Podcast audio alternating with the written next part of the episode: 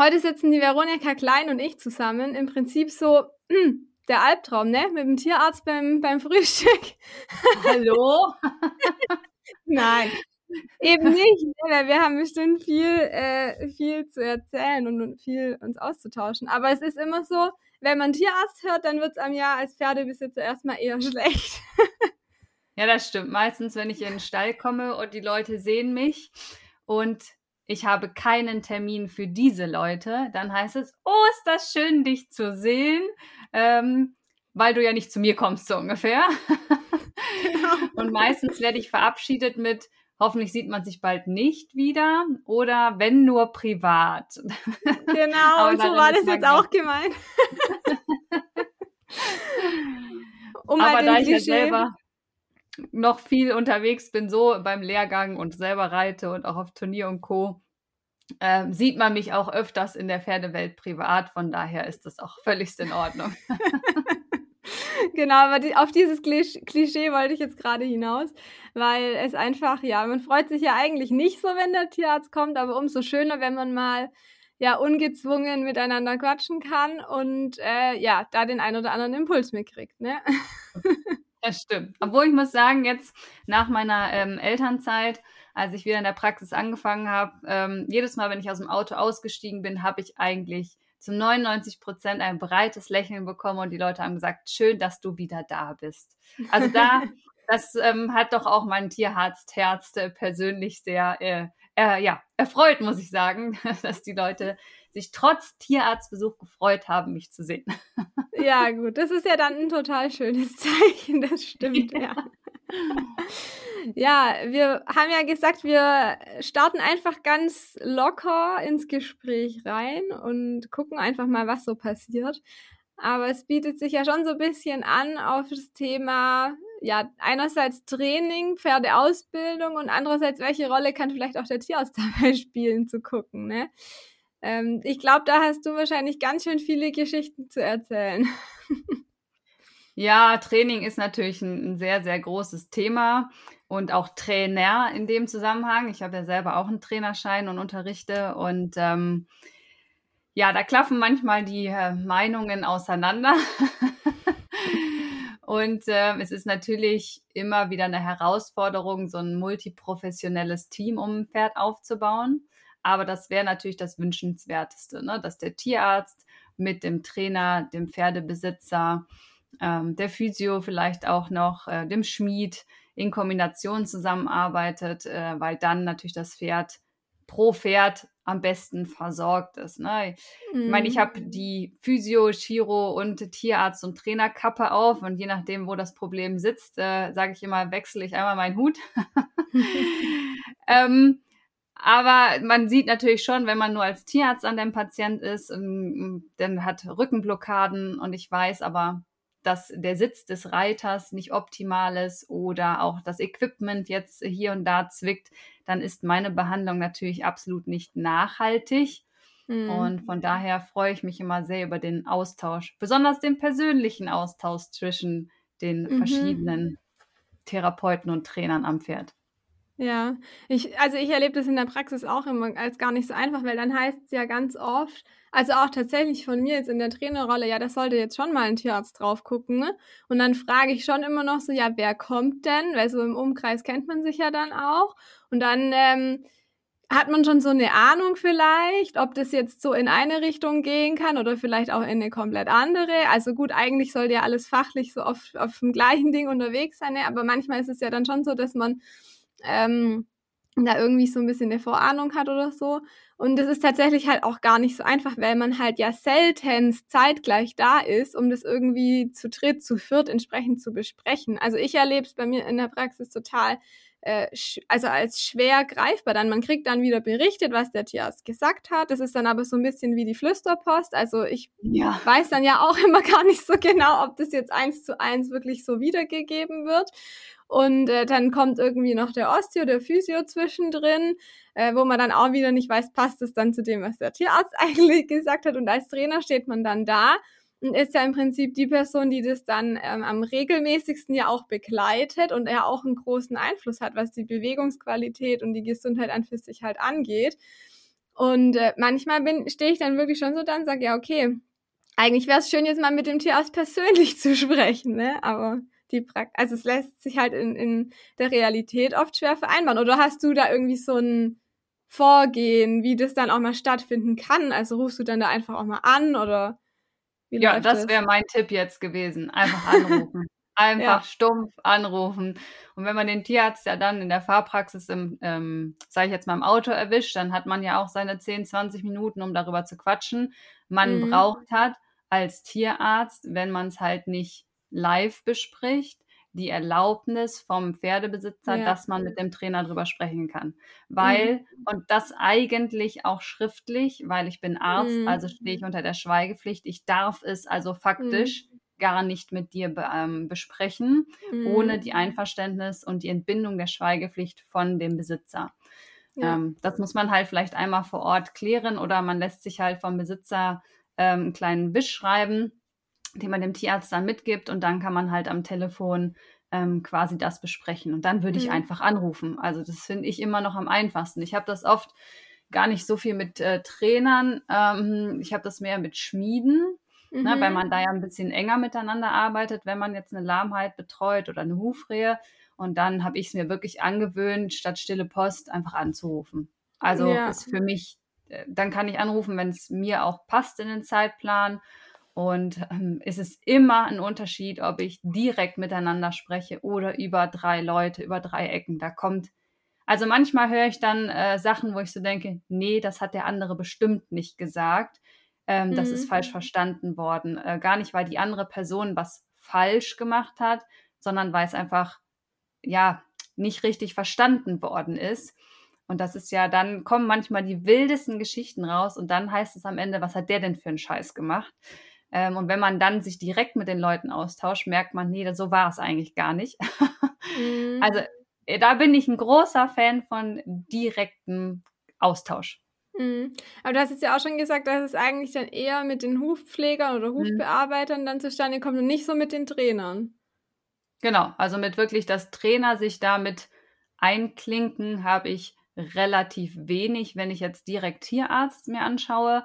Da ist es schon eher so, dass wenn ich jetzt als Chiro oder Physio unterwegs bin, dass ich dann eher mal mit den Trainern mm. spreche oder dass ich aus meiner Perspektive einen Trainingsplan mit vorgebe oder Trainingsvorschläge mache oder sage, gut, diese Lektion ist jetzt für dieses Pferd nicht machbar. Ne? Also wenn ich ein ja. Sehnenpferd habe, dann ähm, sage ich zum Beispiel, kannst du jetzt nicht in der Reha-Phase in den ersten Wochen auf unebenen Böden gehen, Balancepads, bei Krongelenksschale zum Beispiel zum Start. Ne? Das wären dann so Sachen, wo ich sage, diese Lektion oder diese Übung ist jetzt aufgrund äh, der entsprechenden Krankheit verboten ähm, mhm. ähm, oder kann erst wieder in XY Wochen, Monaten vonstatten ziehen. Ähm, da kann ich dann quasi solchen Input geben. Also da, dass ich mich aber wirklich effektiv mit dem Trainer zusammensetze und einen Trainingsplan ausarbeite, das habe ich so in real noch nie getan, muss ich gestehen. Also dann mache mhm. meistens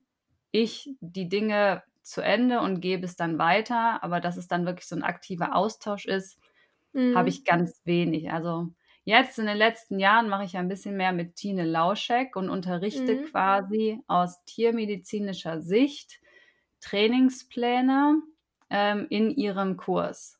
Mhm. Ja, also dass ich Trainer quasi anleite, wie man medizinisch ähm, Trainingspläne aufsetzt für Krankheit A, B, C, D. Ne, das mache ich so ein bisschen. Aber ähm, mhm. dieses ja. Telefonieren mit dem Trainer ganz selten. Ja. Ja, ist ja dann im Prinzip auch ein Ansatzpunkt von einer anderen Richtung, dass man sagt, man achtet eben direkt von Anfang an darauf, dass die Trainer auch entsprechend geschult sind und es dann auch selber entsprechend einbringen können. Ja. Aber andererseits ja schon auch, ähm, also klar, ich denke schon, die Rolle als Tierarzt ist nochmal eine andere wie als Physio oder Osteo. Also meistens ist ja so, wenn der Tierarzt kommt, ist es schon auch sehr akut und man ist dann auch oft vom Training noch so ein Stück weit entfernt. Also nicht zwangsläufig, ja. ne, aber ist ja in der Praxis also schon immer wieder so. Und bei Physio Osteo bist du halt eigentlich auch darauf angewiesen, dass danach das Training entsprechend abgestimmt ist. Also meistens ist man ja da noch näher am Training dran, wenn der Osteopath kommt, als wenn der Tierarzt kommt. Das muss man halt auch sagen, denke ich. Das, was du beschreibst, ist ja dann aus der Tierarztrolle heraus auch schon fast eher wieder dann eine Art Reha-Phase, die man irgendwie gestalten muss. Genau. Wo es ja dann vielleicht auch tatsächlich oft so ist, dass in der Phase der, der Trainer gar nicht vor Ort ist, weil es heißt, ich kann nicht reiten. Oder ich kann gerade gar nicht so trainieren, dass es sich jetzt lohnen würde. Und dann geht der Pferdebesitzer halt erstmal selber spazieren oder ähm, je nachdem dann entspannt longieren oder so. Muss man halt auch, denke ich, da irgendwie mit im Hinterkopf behalten wahrscheinlich. Ja, also da wird dann derzeit wahrscheinlich weniger Unterricht genommen, mhm. obwohl das eigentlich wünschenswert wäre. Ne? Also dass man auch Hilfe im Reha-Bereich ähm, quasi sich zuzieht. Also ich finde, dass genau da, wenn da Sachen falsch laufen, ist der Rückfall halt viel näher, als ja. wenn ich jetzt ähm, erst wieder voll im Training bin. Also da muss ich ja erstmal wieder hinkommen. Und das Problem, was ich grundsätzlich sehe, warum ich ja auch diesen Trainingskurs auch für Pferdebesitzer dann online gestartet habe, es gibt einfach so wenig über Training ähm, im Pferdesektor. Ja. Also für Voll. einen Turnierreiter meinetwegen noch, ne? Ähm, und ich, ne, du machst ja auch super Angebote für Reiter, die dann oben drauf sitzen. Ähm, aber dass man mal wirklich verstanden hat, wann mache ich was, in welcher Reihenfolge, bei welchen Pulswerten, äh, wie viel Regenerationszeit braucht eine Sehne, was ist ein überschwelliger Reiz, wann überfordere, wann unterfordere ich mein Pferd. Und beides ist gleich schlecht. Und im Turniersport sehe ich öfters Überforderung und im Freizeitsektor mm. sehe ich halt viel zu viel Unterforderung. Und beides mm. macht das Pferd schlechter. Ja. Körperlich und gesundheitlich schlechter. Und ähm, ich glaube, dass da einfach noch insgesamt super viel Nachholbedarf ist in dem Sektor. Ja, ja. Das bringt einen ja eigentlich direkt so zum nächsten Thema, denn äh, ich stelle jetzt einmal die These oder die Vermutung in den Raum, dass ja ganz äh, viele, sei es Verletzungen, Krankheitsbilder und Co., die nachher den Tierarzt betreffen, aber auch äh, Osteophysio betreffen, ja auch trainingsbedingt sind oder ja durchs Training halt entstehen. Und das Absolut. ist ja, und nicht nur eben, dass es einen Rückfall gibt in der entsprechenden Aufbauphase, sondern durch entweder jahrelanges Training, wo man einfach auch, also falsches Training, wo man einfach dann auch echt im Exterieur die entsprechenden Schädigungen sieht oder äh, auch ja kurzfristige Fehlschläge, ähm, wo dann halt nachher der Tierarzt geholt wird und man wundert sich, warum das Pferd nicht mehr klar läuft oder sonstige Auffälligkeiten zeigt. Und das, das sehe ich halt als ganz ähm, ja, krassen Knackpunkt, weil da an den Pferdebesitzer auch ranzukommen, auch vielleicht so mit jetzt der pädagogischen Brille und dann zu erklären, ja, es ist jetzt da nicht damit getan, das Pferd zwei Wochen stehen zu lassen oder zwei Wochen spazieren zu gehen, sondern eigentlich musst du grundlegend deine Art und Weise zu reiten umstellen oder wie du dein Pferd trainierst umstellen.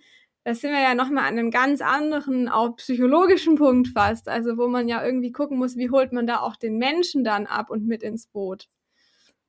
Ja, also wenn du immer das tust, was du immer getan hast, bekommst du immer das, was du immer bekommen hast. Sprich, wenn dein Pferd krank geworden ist und du trainierst hinterher so vor, na, also weiter, wie du vorher trainiert hast, und das war der ausschlaggebende Punkt, ähm, dann wird dein Pferd natürlich wieder krank. Und das ist immer eine Grundsatzfrage, wenn dein Pferd krank geworden ist. Also welche Stellschrauben müssen gedreht werden? Und in der Regel ist es nicht die eine Sache, also nur das Training, nur die Haltung, ähm, keine Ahnung, oder nur das Loch, in das das Pferd jetzt gerade aus Versehen reingetreten ist auf der Wiese, sondern ist ja, es ist ja das Portfolio um das Pferd herum, was dann am Ende dazu führt, dass das Gewebe den Schaden bekommt. Also man hat ja erst kleine Mikroläsionen durch Fehlbelastungen, ne? wenn man jetzt sagte, wir gehen ins Training rein, ganz klassisch falsche Aufwärmphasen oder zu wenig Aufwärmphasen. Also der Muskel muss ja erstmal durchblutet sein, damit er seine Arbeit leisten kann. Ich, wir können es einmal für den Menschen machen, wenn ich Fahrrad fahre zum Aufwärmen im Fitnessstudio und danach Gewichte hebe. Dann habe ich in der Aufwärmphase meine Beine aufgewärmt und mache dann in der Arbeitsphase die Arme. Die Arme waren aber ja gar nicht vorbereitet. Das heißt, der Muskel hat viel zu wenig Blut und damit zu wenig Sauerstoff, was dann zu einem Mangel von Energie führt und zu einer Verspannung. Das ist der ganz klassische Weg einer Verspannung. Das heißt, wenn ich mein Pferd inadäquat vorbereite im Training, weil ich zum Beispiel keinen Unterricht nehme oder mir die Zusammenhänge nicht klar sind, dann löse ich eine Verspannung durch falsches Aufwärmen aus. Oder einfach gar kein Aufwärmen, ja. Sehe ich mhm. leider auch immer noch in den, in den äh, Reithallen. Einfach rein und los, ja. Ähm, auch dann hat der Muskel zu wenig Blut, zu wenig Sauerstoff, also zu wenig Energie und dann kommt es zu einer Verspannung im Muskel. Ne? Ähm, bei Energie immer, wenn wir jetzt ganz tief sportphysiologisch reingehen, ähm, dafür da ist, ähm, das Myosinköpfchen vom Muskel wieder zu lösen. Das heißt, vielleicht als Beispiel die Totenstarre. Ja, mhm. wenn jemand stirbt, ähm, dann ist ja die Totenstarre, tritt nach ein paar Stunden ein. Warum ist das so? Weil die Energie fehlt, dass der Muskel sich wieder lockern kann. So, wenn die Energie in diesem einen Muskel durch falsches Aufwärmen oder fehlendes Aufwärmen fehlt, dann habe ich im Prinzip eine kleine Totensparre in meinen Muskelfasern und diese Verspannung führt dann zu einer Überbelastung irgendwo im Körper und zu einer Unterbelastung von anderen Strukturen, klassische Kompensationshaltung, was am Ende irgendwann mal Sehnenschäden, Muskelfaserrisse, Arthrosen, ne, also alles das, was ich dann als Tierarzt sehe. Aber du hast absolut recht. Der Abs das ganz oberste Ziel sollte sein, dass wir so trainieren, dass das gar nicht erst passiert und ich nicht aufgrund dessen kommen müsste. ne, also wenn, wenn der Strukturschaden schon als Tierarzt mit mhm. den schulmedizinischen Geräten, Röntgen, Ultraschall sichtbar ist, dann ist halt schon das Kind in den Brunnen gefallen. Also ich sehe ja schon ganz viel vorher. Ich meine, als Trainer siehst mhm. du dann mhm. wahrscheinlich Verwerfen im Genick, knirschende mhm. Zähne, weiß nicht. Hast du da Klassiker, die du da als erstes siehst? Ja, das wollte ich nämlich gerade auch dich fragen. Andersrum, mit was kommen die Besitzer dann denn zu dir und was sind dann die Diagnosen? Ja, aber bei mir sind es halt ganz oft dann auch so Taktunreinheiten, was ich auch ganz, also häufig sehe, tatsächlich dann nicht nur im Unterricht, sondern auch wenn man sich mal so umguckt, sind dann halt wirklich so diese komplett harten Rücken, das Pferd lässt überhaupt nicht los, lässt sich überhaupt nicht fallen. Oder auch das andere Extrem, es dehnt sich extrem, es kann sich überhaupt nicht mehr selber irgendwie tragen und ausbalancieren. Dann auch so, klar, die natürliche Schiefe haben wir ja immer mit dabei im Training. Ich meine, ist ja auch eines der Hauptziele der Dressur, die gerade Richtung. Aber wenn das Pferd einfach so schief ist, dass du im Prinzip auch gar nicht mehr hilfenmäßig durchkommst, weil es sich so krass verfestigt hat, wo ich dann auch oft sage, Osteophysio wäre jetzt vielleicht mal dran. Ne? Und aber tatsächlich würde ich sagen, sind schon ganz häufig so Themen, die auf Rücken hindeuten oder eben gut, der, der Rücken ist dann halt immer so das Symptom, ne? Aber eben, dass das Pferd halt mit einem Tragen tatsächlich ein Problem hat, was man dann ja auch spätestens sieht, wenn man den Sattel mal abnimmt. Oder, also allerspätestens, ähm, oder eben einfach auch, dass man ja Bewegungsstörungen sozusagen sieht, Taktunreinheiten, aber auch entsprechende Fehlhaltungen, Kompensationshaltungen. Das ist so das ganz Typische, würde ich sagen. Ja, also ich für den Pferdebesitzer an sich, sage ich immer so, die Kaskade Verhaltensveränderungen, sprich, ja, genau. plötzlich nicht mehr einfangen genau. auf der genau. Wiese. Ne? Also ja, das ja, heißt, irgendwie assoziiert das Pferd mit dem Besitzer was Negatives und dann muss schon die erste Alarmglocke angehen. Ne? Oder beim Anbindeplatz oder beim Satteln. Ne? Also so kleine Verhaltensveränderungen, mhm. wo man so denkt, na ja, das machen so viele, das ist nicht so schlimm, da kann ich mit umgehen. Das wäre für mich schon so, okay, irgendwas ist hier im System falsch, sei es Stress in der Herde, sei es äh, fütterungsbedingt, sei es trainingsbedingt, was auch immer, aber Verhaltensveränderungen. Wenn wir, wenn irgendwas anders ist, als es am Tag davor war, dann müsste ich immer als Tierbesitzer sofort denken, oh, stopp, jetzt muss ich hier mal genauer hingucken. Wenn dann als zweite Stufe Rittigkeitsprobleme oder nennen wir es Kommunikationsprobleme. Es reiten ja nicht alle, mhm. aber auch mhm. da am Boden, wenn ich Kommunikationsprobleme mit den Pferden habe, äh, das wäre dann schon für mich Stufe Nummer zwei. Und Stufe Nummer drei wäre dann wirklich in der Biomechanik, also wie du sagst, Taktunreinheiten, Stolpern, ne? also wirklich körperliche Symptome, Zähne knirschen, ähm, alles, das würde dann so, aber dann bin ich schon relativ ja. weit. Ne? Und da ist dann Rittigkeitsprobleme das große Oberthema. Ja. Und da steige ich dann meistens als Physio oder Osteo ein. Ja, also ich würde sagen, zwischen ja, diesen Verhaltensveränderungen, da wird vielleicht nochmal eher der Trainer auch dazu gerufen. Also ich glaube, da seid ihr einfach einen, Tick mhm. früher dran. Dann bei wirklich Rittigkeitsproblemen Osteophysio, wie du ja auch schon gesagt hast, dass du das dann empfiehlst. Und wenn dann was richtig kaputt ist, also Lahmheiten, Schwellungen, mhm. Schmerz, dann kommt der Tierarzt. Ne? ähm, und dann darf sich jeder mal selber überlegen und äh, aufmerksam lauschen seinem Pferd, wo in dieser Treppe man sich quasi gerade befindet und wie man dann auch die Treppe wieder runtergehen kann, dass es wieder harmonisch wird. Hm. Ja, dieses Thema mit den Verhaltensauffälligkeiten, das finde ich auch sehr wichtig. Aber da ist tatsächlich meiner Erfahrung nach oft dann auch ähm, der Trainer schon so ein Ticken zu spät dran, weil als Trainer stehe ich ja nicht unbedingt beim Sattel nebendran. Und dann, wenn man als Trainer die Frage stellt, ja, wie verhält sich das Pferd denn beim Satteln, was ich tatsächlich zum Beispiel tatsächlich oft frage, ähm, dann kommt es eben plötzlich raus. Ja, hm, ja, irgendwie schon ein bisschen hier Gurtzwang oder ja, stimmt jetzt, wo du sagst.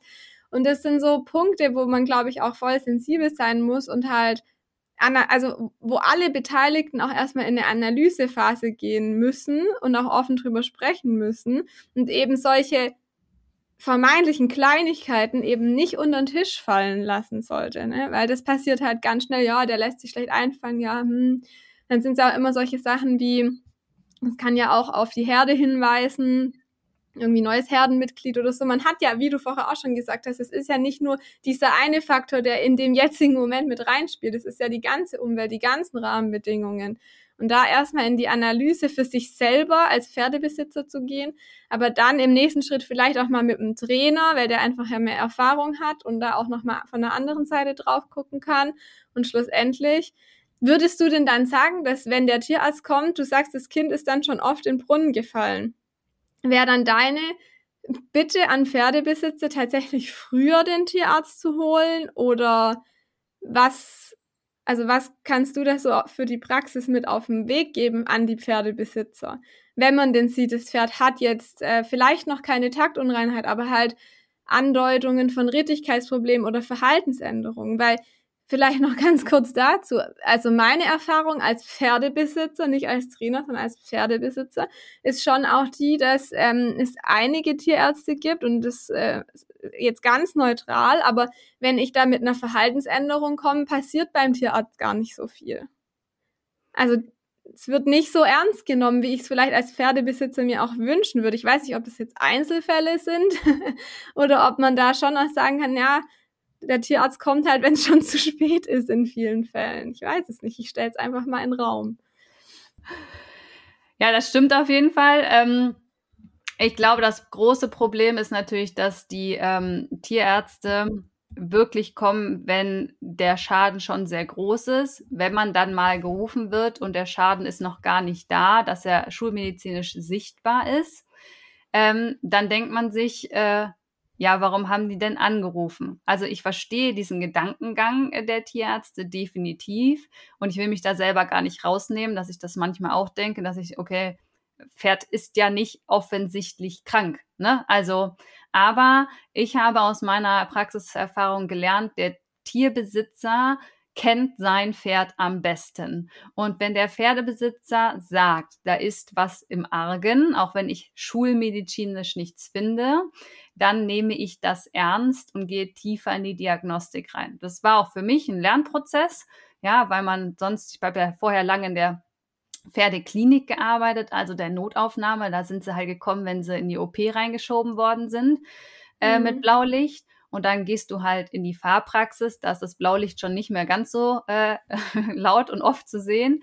Ähm, und dann muss man halt immer sensibler werden für das, was wahrgenommen wird. Und das ist ein Prozess, glaube ich, für, für jeden Arzt auch. Ich weiß nicht, ich, ich kenne das auch aus der Humanmedizin. Ähm, ja. Ich gehe zur, ja. ähm, ich habe Rückenschmerzen, ich gehe dahin, der sagt, beugen Sie sich einmal nach unten, ich komme mit meinen Finger an den Boden und der sagt, ach, Sie sind doch super beweglich, was haben Sie denn? Und schickt mich wieder nach Hause. Und ich denke mir so, ja, aber ich habe halt Rückenschmerzen. Und er sieht mich halt ja. aus der Masse der ganz Kranken als ja. gesunden. Aber ja. da muss man dann irgendwie hinkommen, auch als Arzt, zu sagen, nur weil man nicht ganz krank ist, heißt es ja noch lange nicht, dass man gesund ist. Also Gesundheit ist ja auch nicht die Abwesenheit von Krankheit. Ja, das darf man auch nicht vergessen. Also es, es geht ja um so viele Bereiche und äh, zu viel Gesundheit hat, glaube ich, niemand von uns. Ich glaube, jeder, der lebt, ist im Verschleiß ja. und hat, ähm, auch wenn es jetzt keine Krankheiten sind, trotzdem Wehwehchen. Und ähm, wie gesagt, ich glaube, das ist ein Prozess und ich kann das gut nachvollziehen, wenn auch, sage ich jetzt mal, Kollegen draußen, die am Tag einen Knochenbruch, ähm, drei Fleischwunden, einen Sehenschaden und ein auf drei Beinen hüpfendes Pferd und ein Kolika äh, durch die OP geschoben hat, dass wenn dann einer anruft und sagt, ha, wenn ich den mhm. hier so ein bisschen anfasse, dann legt der links das Ohr an. Dann denkt sich natürlich derjenige, der gerade einen krassen Tag hinter sich hatte, boah, jetzt echt? Ja, also ja. Ja. Und da muss man dann vorsichtig sein als Arzt, dass man das nicht unter den Tisch kehrt, wie auch der Besitzer, dass der das nicht unter den Tisch kehrt, mhm. dass man so ein bisschen sensibler wird. Ah, da ist was anderes, das muss ich ernst nehmen. Und mein Tipp ist hier immer, den Tierarzt relativ früh anzurufen und dann ganz klar zu sagen, ich möchte eine Beratungsstunde buchen. Also ich bezahle dafür, dass du dir mal das Pferd anguckst und die mhm. Umgebung anguckst, weil für die Prävention ähm, wird man halt eher selten gerufen. Aber ich, bei uns zumindest ist das so das, was ich finde, wo man hin sollte, dass man sagt, gut, wir gehen jetzt zusammen mal die Fütterung und schauen, muss da was geändert werden? Wenn ja, mhm. muss der Futterberater kommen. Aber der Tierarzt mhm. kann mal aus medizinischer Sicht halt drauf gucken oder auch mal beugen, mal die Sehnen abtasten. Also wirklich das Pferd mal rundherum zu checken. Und ich weiß, dass das zum Beispiel ganz viel Profis im Sport machen, dass die Pferde, bevor sie in die Turniersaison gehen, wird es einmal komplett klinisch durchgecheckt, obwohl das Pferd ja offensichtlich gesund ist.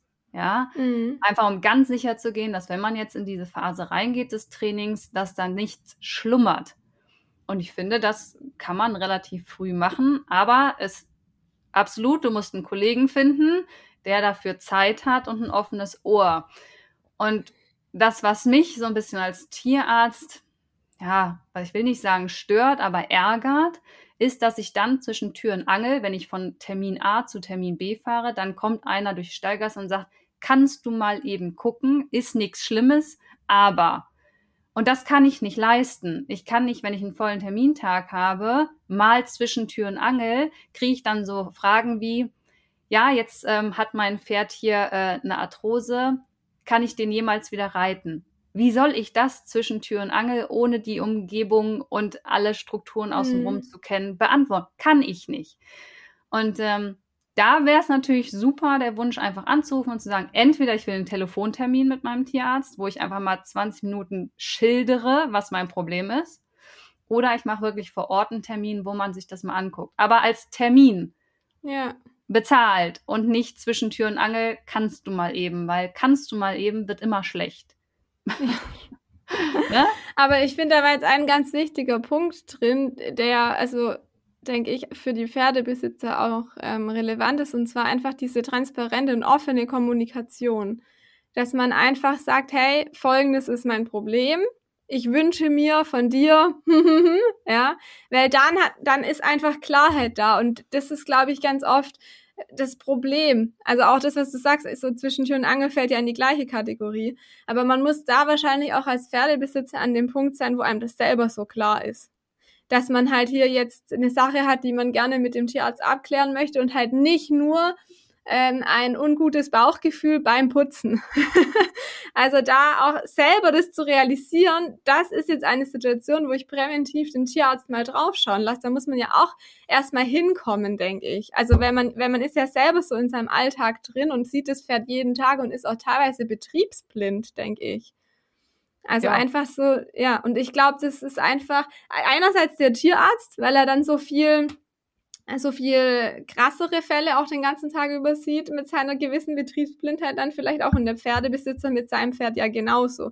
Und nichtsdestotrotz ist, das ist so ein schöner Satz, den ich auch ganz oft sage, du als Pferdebesitzer kennst dein Pferd am besten. Ja. Das gilt auch fürs Training wenn das Pferd jetzt einmal den Kopf tiefer nimmt als sonst, kann ich dir jetzt, wenn ich da einmal im Monat da bin äh, oder zum Kurs vielleicht auch nur einmal im Jahr, äh, kann ich dir jetzt nicht sagen, ob wie sehr abnormal dieses Verhalten jetzt ist. Da musst du mir auch Informationen geben, damit wir das gemeinsam wieder analysieren können, um dann eben zu klären, ist denn jetzt ein Tierarzt notwendig? Und da denke ich, das Hauptthema ist einfach echt auch wieder Kommunikation. Also ich finde immer, das ist ein ganz guter, das ist so simpel und trotzdem so ein wichtiger Ansatzpunkt, wo man einfach sagen kann, für die Pferdebesitzer, für die, die zuhören, offen mit den Leuten sprechen, auf einer sachlichen Ebene, um einfach Klarheit zu schaffen. Was erwartet man, was wünscht man sich und wie kann man es gemeinsam lösen, bevor also man mit der Tür ins Haus fällt. ich bin ja, ja ein großer Fan von den Smart-Zielen, ne? Ja. Hier im Trainingskurs und auch so, wenn ich äh, zu Terminen fahre. Ähm, finde ich es immer schön, wenn die Leute Smart-Ziele ähm, definieren weil das ist dann messbar und dann weiß ich auch, was wird erwartet. Also was erwartet der Pferdebesitzer, was das Pferd kann, wenn ich meine Behandlung, mein Training, meinen Kurs beendet habe. Also was wünscht sich der Besitzer, hat sich geändert nach unserer Zusammenarbeit. Und wenn man das anfängt zu fragen, bekommt man sehr interessante ähm, Antworten. Also manchmal sehr realistisch manchmal zu tief gestapelt und manchmal nicht erfüllbar. Ja, mhm. und dann weiß man aber genau, wo man ansetzen kann, zu sagen, okay, du möchtest mit deinem Pferd wieder bei Meter 30 springen, du hast diese Erkrankung, die Wahrscheinlichkeit ist XY, ne? Ähm, dass man dann gleich miteinander spricht, ob das geht oder nicht, weil dann ja. ist es auch nicht diese, ja, sag ich mal, diese ähm, Enttäuschung so groß, weil man hat erwartet das, das ja. konnte ich aber gar nicht leisten. Ja. Ja, ähm, ja. Und dann auch zu sehen, okay, ich möchte das Ziel erreichen. Was muss der Tierarzt dafür tun? Was muss der Trainer dafür tun? Was muss ich als Pferdebesitzer dafür tun? Und das ganz großes äh, äh, Learning schriftlich festhalten. Ja. Weil ja. wer schreibt, der bleibt. Aber ich glaube, alleine schon der Gedanke, was erwarte ich, ist in vier Wochen passiert, weil ich mit dieser Person zusammenarbeite. Ich glaube, wenn man da sich ja. Gedanken zu macht, dann sind wir schon mal einen Riesenschritt weiter. Mhm. Ja, das machen wir bei uns tatsächlich im Mentoring auch so. Also eine der ersten Aufgaben ist äh, ein doppelseitiges DIN A4-Blatt mit Erwartungsabgleich und dann auch dem Abgleich ist es realistisch. Das ist für mich auch ein ganz wichtiger Schritt, weil wenn man dann auch über einen längeren Zeitraum zusammenarbeitet, also das heißt jetzt ein halbes Jahr oder so, ähm, nach einem halben Jahr erinnert man sich auch zwangsläufig gar nicht mehr, was man sich vor dem halben Jahr gedacht hat. Und ähm, es ist tatsächlich dann oft so, dass äh, da eine Diskrepanz dazwischen liegt und wenn man es halt einfach äh, schriftlich festgehalten hat, ist einfach schöner und wie du auch hier wieder, es hilft halt unheimlich für diese Analyse und dies, das, der, der Punkt realistisch, das ist auch eine Sache, die ich auch immer wieder beobachte. So einerseits die Tiefstapler und andererseits die, die dann halt unrealistische Ziele setzen. Und das halt ist doch ja auch schon ein ganz wichtiger Schritt, dann im Gespräch das überhaupt festzustellen. Hey, deine Erwartungen oder das, was du dir wünschst, mit der aktuellen Situation, es ist vielleicht machbar, aber halt nicht in einem halben Jahr. Vielleicht dauert es halt ein Jahr, vielleicht dauert es zwei Jahre. Aber dann kann man einfach da mit einer guten Grundlage reinstarten. Das stimmt auf jeden Fall, ja. Ich glaube auch, dass das Problem in unserer heutigen Zeit ist, dass man so zugeschmissen wird an Meinungen, Lehren, Methoden und äh, Wissen, ähm, dass man eigentlich immer nur im Umsetzen und Konsumieren ist. Ja. Ganz selten mal anhält und mal eine Analyse, ne, ich nenne es bei uns im Kurs, ist die Risikoanalyse, ne, Risikofaktor Mensch, Pferd, Umwelt, mhm. ähm, mal anhalten, sich mal umdrehen und mal gucken und das dann hinzuschreiben.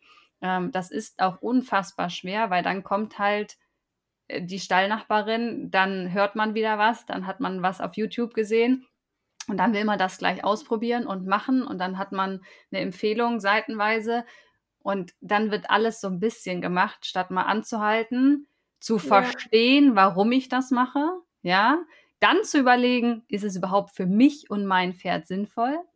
Es, also je, jedes Pferd ist einzigartig, jeder Mensch ist einzigartig und jede Kombination ist einzigartig. Ich mhm. muss ja die Möglichkeiten kennen und verstehen, um dann entscheiden zu können, ob es für mich und mein Pferd sinnvoll ist. Also man darf auch gerne mal zu Dingen sagen, was alle machen. Nee, für mich passt es aber nicht. Nur weil es alle machen, muss es für mich nicht richtig sein. Und dann kann ich mich fragen, gut, ich habe es jetzt verstanden. Es ist für mich sinnvoll, kann ich es alleine bewältigen oder brauche ich jetzt einfach Hilfe? Ja, und ich, das sind für mich so dieser Drei-Schritte-System, Verständnis, Sinn und Bewältigung, ähm, wo man einfach an die Sache fürs Pferd nochmal ganz anders rangehen kann. Ja, und man muss ja auch sagen, dass, also es gibt natürlich mittlerweile viele Hilfsmittel, Methoden und Co., wo man auch sich fragt, haben die dann wirklich ihre Berechtigung oder sind die nur gut vermarktet? Und andererseits gibt's ja schon auch viele Trainingsansätze, ich möchte jetzt gar nicht Reitweisen nennen, sondern einfach unterschiedliche Richtungen oder auch Methoden, die durchaus sinnvoll sind. Aber genau das, was du sagst, man muss halt erstens mal nicht alles gleichzeitig machen. Und auch dazu ist eben auch einfach nicht alles zum jetzigen Zeitpunkt dran. Also wenn ich halt jemanden, ähm, wenn ich irgendwo aufschnapp, ich muss jetzt mein Pferd auf Teufel komm raus versammeln, weil sonst ist es eben, ähm, sonst kann es langfristig nicht gesund bleiben. Aber mein Pferd geht noch nicht mal losgelassen vorwärts, dann werde ich da eben langfristig auch eher in eine Sackgasse kommen, wenn ich zu früh damit anfange und dann mein Pferd über die Hand beginnt zu versammeln, wenn man jetzt vom Training ausgehen, ja. Und es sind dann, geht ja genau darauf hinaus, dass man auch erstmal innehält und überlegt, okay, das hat seine Berechtigung, aber ist es jetzt gerade dran? Oder dauert es einfach noch ein bisschen, bis ich da hinkomme? Und das äh, ist auch was, was ich beobachte, dass dann schnell alles gemacht wird. Und dann halt auch schnell so von, von allem Appes ist halt einfach nicht das, was langfristig dann zum, zum Ziel führt, denke ich, ja. Ja, man sagt ja immer so schön, viele Köche verderben den. Ja.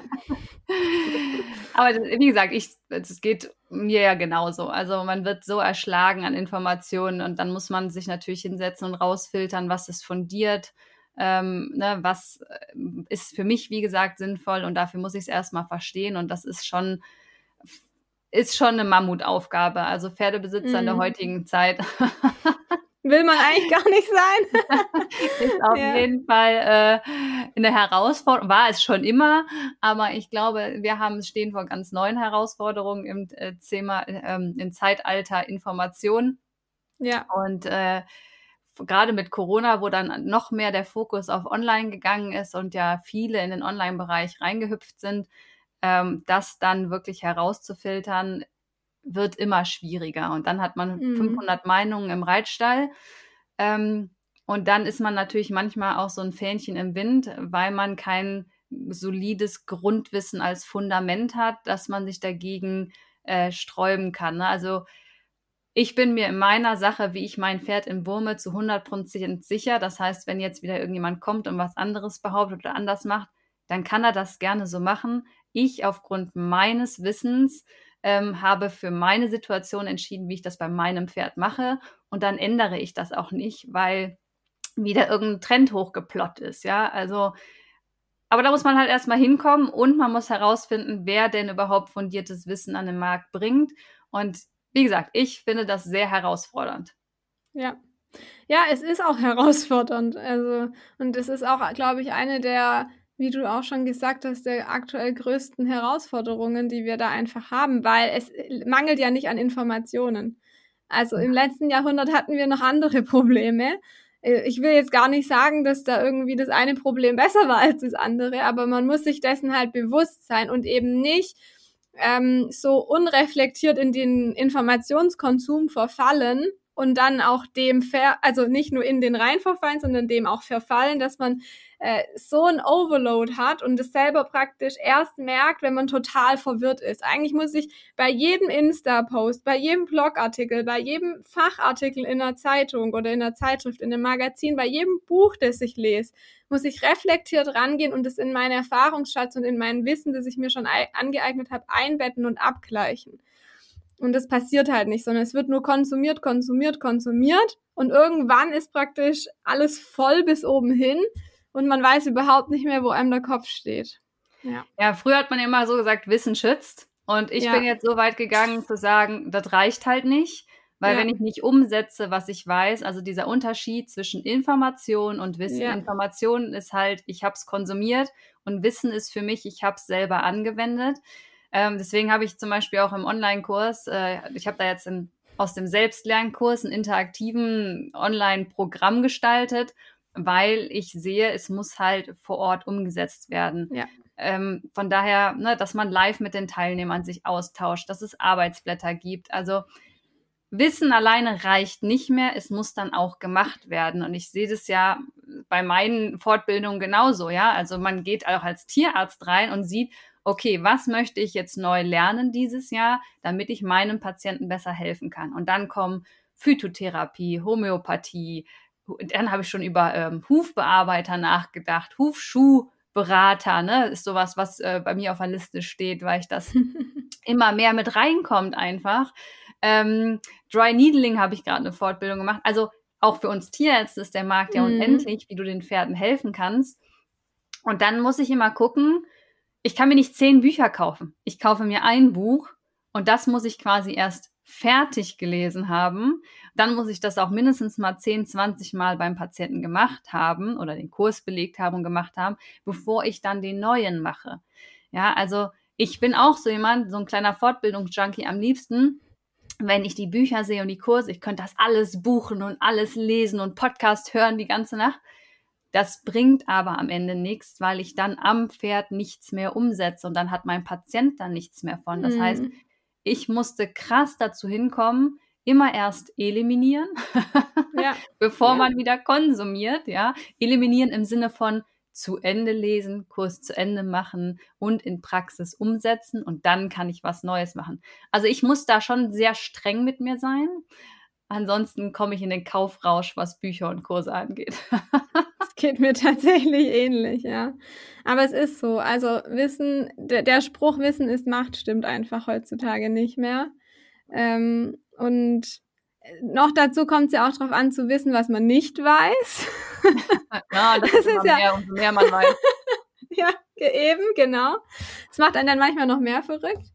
Nee, aber auf jeden Fall, also auch ähm, mit meinem pädagogischen Hintergrund kann ich es nur zu 1000 Prozent unterschreiben. Also allein, also auswendig lernen allein ist ja sowieso schon mal total für die Katz.